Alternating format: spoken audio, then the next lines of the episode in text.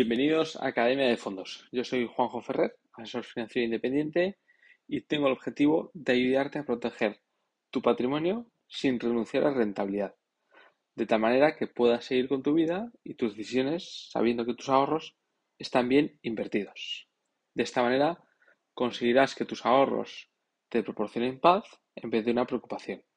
Así que si quieres paz, puedes escribirme un correo a jferrer arroba es. En este decimotercer capítulo vamos a analizar una inversión sectorial, que me encanta para inversores con un perfil conservador, o sea, que, que no les gusta la volatilidad, pero que tampoco quieren renunciar a cierta rentabilidad. Entonces, eh, obviamente, sin volatilidad, la rentabilidad no puede ser la máxima. Pero la estrategia que vamos a comentar eh, hoy, pues tiene la volatilidad bastante controlada y, por otro lado, una rentabilidad cercana a los dos dígitos. Entonces, ¿quién no quiere algo así, no? Em, entonces, la estrategia que vamos a comentar es la de invertir en infraestructuras. Que invertir en infraestructuras, al fin y al cabo, pues es invertir en contratos con el Estado para, por ejemplo, pues la gestión de una autopista de peaje o la gestión de un aeropuerto, eh, la gestión de un hospital o también puede ser el contrato de mantener en buen estado las carreteras. Eh, otro ejemplo sería la gestión del agua, ¿vale? Para que el agua potable llegue a todos los ciudadanos. Y otra posibilidad son las construcciones claves, ¿vale? Como una presa un canal, un aeropuerto o, un puerto también eh, para los barcos. Entonces, la, gracia de este tipo de inversión, o donde está una de las claves, es que un país eh, tiene una necesidad fundamental en este tipo de activos y, que, este tipo de activos estén en buen estado y funcionando muy bien para que el país funcione y los ciudadanos puedan hacer sus posibilidades y llegue el trabajo y la economía funcione. Entonces, esto genera eh, dos cosas. Entonces, por un lado, seguridad para la inversión, ya que el Estado eh, va a tener que estar detrás si las cosas no van del todo bien, ¿vale? O sea que, ahí el Estado sí que tiene incentivos, además no es su dinero para gastar, eh, tiene dinero para gastar, y, su incentivo es que las cosas sí que estén bien hechas, ¿vale? Y entonces si va mal, pues además tendría que rescatar o cambiar las condiciones del contrato, ¿vale? Y por otro lado, genera eh, rentabilidad, porque si no la empresa privada no aplicaría en este tipo de, inversiones. Entonces, creo que es un buen binomio de lo que es rentabilidad con cierta seguridad detrás, ¿no? O con mucha seguridad detrás, más bien. Em, vamos a poner un ejemplo, ¿no? el aeropuerto de Londres, ¿no? Eh, Heathrow. Londres necesita que este aeropuerto esté siempre en buen estado y bien gestionado, o sea, de tal manera que pues todo el tráfico de esas personas y todos los negocios que se dan gracias a, ese tráfico de personas, pues eh, no se vea resentido. Entonces, ahí tendríamos un poder de negociación muy fuerte. Eh, es cierto, entonces esto, es, bueno, esto sería un ejemplo, y es cierto que no todos los ejemplos son iguales porque la calidad de los activos no son todos iguales, pero bueno, es una ilustración de cómo tienes un poder de negociación con este contrato frente al Estado y cómo el Estado tiene incentivos a que las cosas vayan bien. Em, una cosa más sobre esta temática, antes de analizar el fondo, eh, es que bueno, antes la, toda la parte de infraestructuras históricamente se hacían con, bueno, requerían de mucha emisión de, carbono, ¿vale? O sea, de carbono. Y actualmente todas las inversiones de este sector están teniendo este factor en cuenta y están buscando la manera de hacer todo pues, más ecológico eh, y más green, por así decirlo. Entonces, invirtiendo en esta temática, pues estás ayudando también a construir un mundo mejor. Luego, pues por comentar las, unas últimas bondades antes de pasar al fondo, pues eh, está visto que está, eh, si analizas la beta con el mercado, es decir, la descorrelación con el mercado, estás muy descorrelacionado. Entonces, por ejemplo, en 2022, que todo, todo está cayendo, pues este tipo de activos están dando muy buenos resultados. Y eso es por las necesidades intrínsecas de lo que hemos dicho de, cómo el Estado lo necesita. Luego, además, este tipo de inversión protege de la inflación y los ingresos de este tipo de empresas es, pues es predecible, ya que están protegidas por leyes, y la regulación y con un contrato. Entonces, eh, como veremos luego la, en la parte de rentabilidad, pues veremos cómo se comporta esto, esto pues, teniendo en cuenta qué rentabilidad obtienes con, con la volatilidad. Y ya vistas todas las bondades o las razones para invertir en esta temática, vamos a empezar con el fondo. Eh, bueno, hay alguna, hay, hay fondos de private equity que son espectaculares, ¿vale? De infraestructura. Pero bueno, eso ya, pues para mis clientes de, de financiero, pues son los que pueden invertir en, en ello. Pues tampoco voy a hacer el podcast sobre ello, sino más bien sobre a un fondo donde todo el mundo puede invertir y también haga las cosas muy bien, ¿vale? Y ese fondo es el Global Infrastructures de la casa DWS, es la gestora del Deutsche Bank, ¿vale? Este fondo tiene como objetivo ofrecer un rendimiento positivo y estable a lo largo del tiempo. Entonces, con los datos históricos en la mano, haber invertido en activos de infraestructura, pues se ha obtenido una rentabilidad positiva con menos riesgo que la bolsa, ¿vale? Que el mercado de la bolsa, ¿vale? Entonces, es decir, cuando las acciones suben, las acciones de infraestructuras suben también, pero menos. De hecho, se dice que, los estudios muestran que si una acción sube un 10%, las infraestructuras suben un 7,7%. Es decir, que no suben todo lo de la bolsa, pero sí que suben, ¿vale? Y se queda muy cerca, vamos. Y el punto fuerte es cuando caen. Cuando cae la bolsa un 10%, las infraestructuras caen un 6,8%. Es decir, que esto hace que invertir en, infraestructura hace que tengas un mejor binomio rentabilidad-volatilidad que, que las acciones, que la bolsa, que el mercado de la bolsa en general. Esto, esto quiere decir que, eso tiene rentabilidad sufriendo menos que invirtiendo en la bolsa en un índice en general. Entonces, para que se entienda bien, eh, pues es buscar una rentabilidad buena teniendo en cuenta una volatilidad controlada y de esta manera pues obtienes una rentabilidad favorable para tus ahorros sin sufrir por el camino o sufriendo menos. Eh, nada, pues esto sería el objetivo del fondo y ahora vamos con la filosofía de inversión y el proceso. Muy brevemente, pues eh, primero se centran en el índice de infraestructuras, de ahí cogen todas las empresas y hacen un filtro cuantitativo.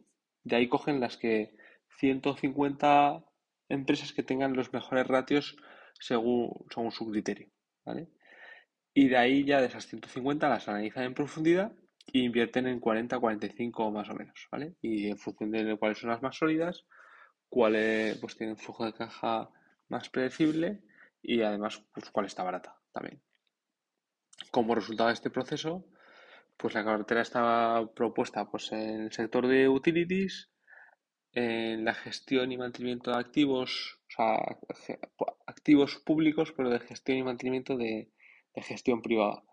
Luego tienen también energía, real estate e industrial. Y por países, pues la mayoría están en Estados Unidos, Canadá y luego Europa y bueno, pues ahí está España con un 7%, por ejemplo.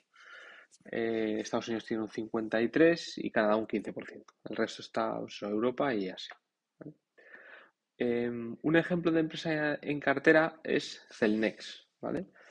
Eh, la empresa es española y es uno de los principales proveedores de servicios de telecomunicaciones en Europa, Y ofrece activos de infraestructura básicos para transmitir eh, la transmisión inalámbrica de datos, es decir, Wi-Fi, ¿vale? Entonces, eh, tiene torres celulares y, eh, como le llaman ellos, torres inteligentes, ¿vale? Que es decir, que, que tienen torres donde pasan los cables que ayudan a que tú y yo pues tengamos mejor conexión a Internet, ¿vale? O sea, así, hablando de forma ruda y bruta, ¿vale? Para entendernos todos. Y luego, em, pues esta empresa se beneficia de la tendencia que existe en el mundo, ¿vale? Que ahora todo, pues todo el mundo va hacia lo digital que requiere pues, mejor conexión a, Internet y más velocidad. Y esto pues, requiere de más inversión, es decir, eh, más torres para Celnex o, o, lo que es lo mismo, pues más negocio. Y la empresa además también se beneficia de que la expansión de esas redes inalámbricas eh, pues hagan falta. Entonces, o sea, no, no hace falta torres, sino también la red. Y eso gestiona las dos cosas y se benefician de las dos cosas. Eh, entonces, por ahí el negocio parece que está asegurado a largo plazo, de decir, esto va bien, y por otro lado, pues tienes la seguridad de, que el, negocio, pues son, son pues, consiste en firmar contratos de larga duración con, el Estado para mantener y gestionar esas torres móviles, eh, que son pues, durante 5 o 10 años. Entonces, esto te hace que los flujos de caja sean predecibles, que sean robustos y como además la demanda es constante, pues tienen pues, poca o ninguna sensibilidad al ciclo económico. Eh, luego los costes de mantenimiento son bajos, hacen que Celnex pues, sea una empresa muy sólida que encaja muy bien en, los, en lo que busca este fondo. La compraron en 2017 y desde entonces lleva una revalorización del 150%. Eh, bueno, y decir que pues esto no es una, no, es una recomendación de compra sobre Celnex ni nada parecido, sino más bien pues un resumen de la tesis del fondo eh, en esta empresa. Luego, el equipo del WS Global Infrastructures pues está liderado, liderado por Manoj Patel, ¿vale? que lo lleva gestionando desde 2011.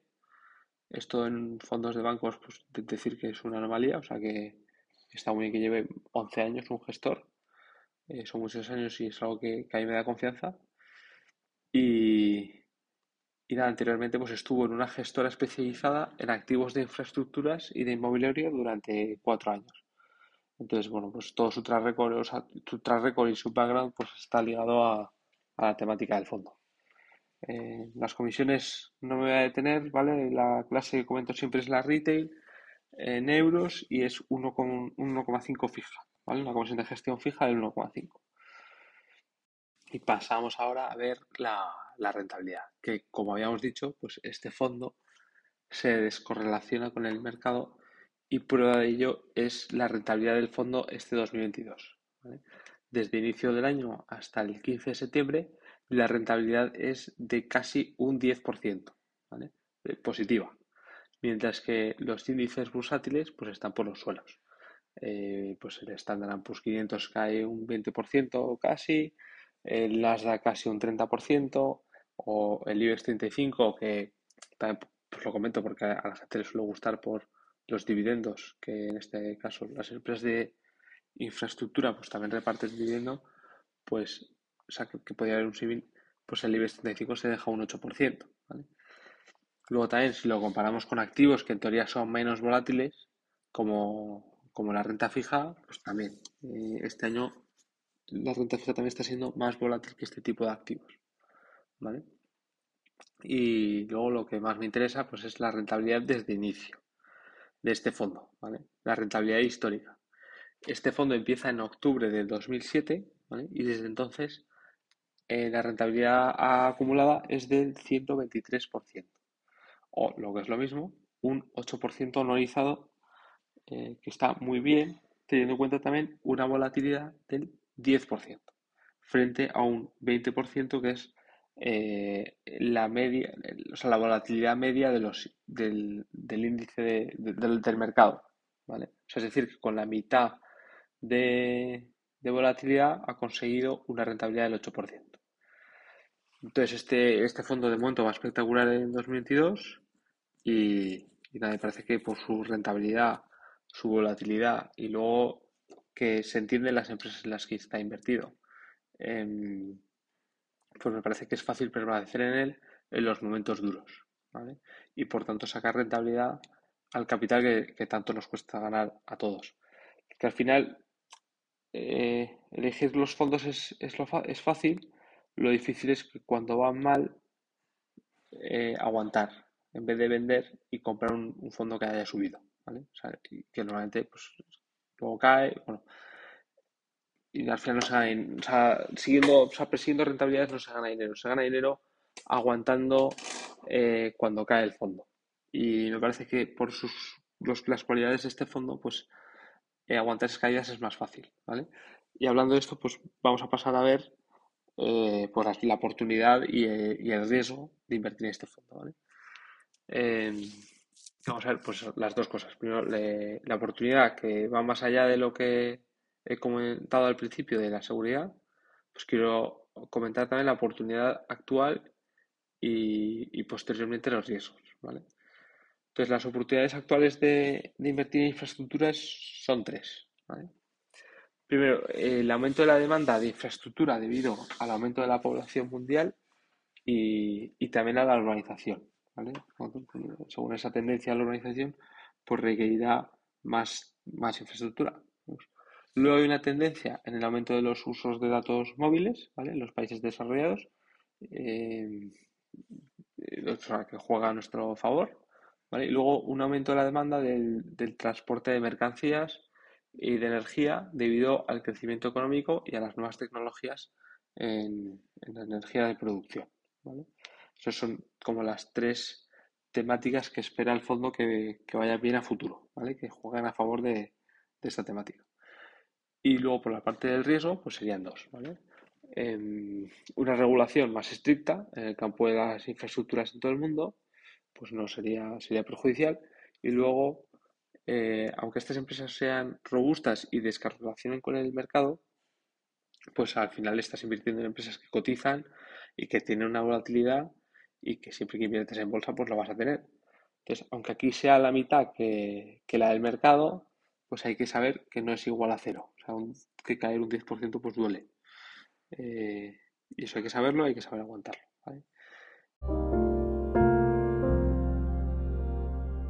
Esto sería todo por la parte del DWS Invest Global Infrastructure, ¿vale? Es decir, que este fondo es contratable desde Caser. Eh, y si quieres que analice, pues como otras veces, si quieres que analice un fondo en concreto, tienes dudas quieres preguntarme algo, pues mi, te dejo mi correo, que es jferrer.caser.asesoresfinancieros.es. ¿vale? Y nada, si quieres ayudar a que este podcast pues siga creciendo y que más gente se beneficie del conocimiento de los fondos de inversión, pues compártelo con tus amigos.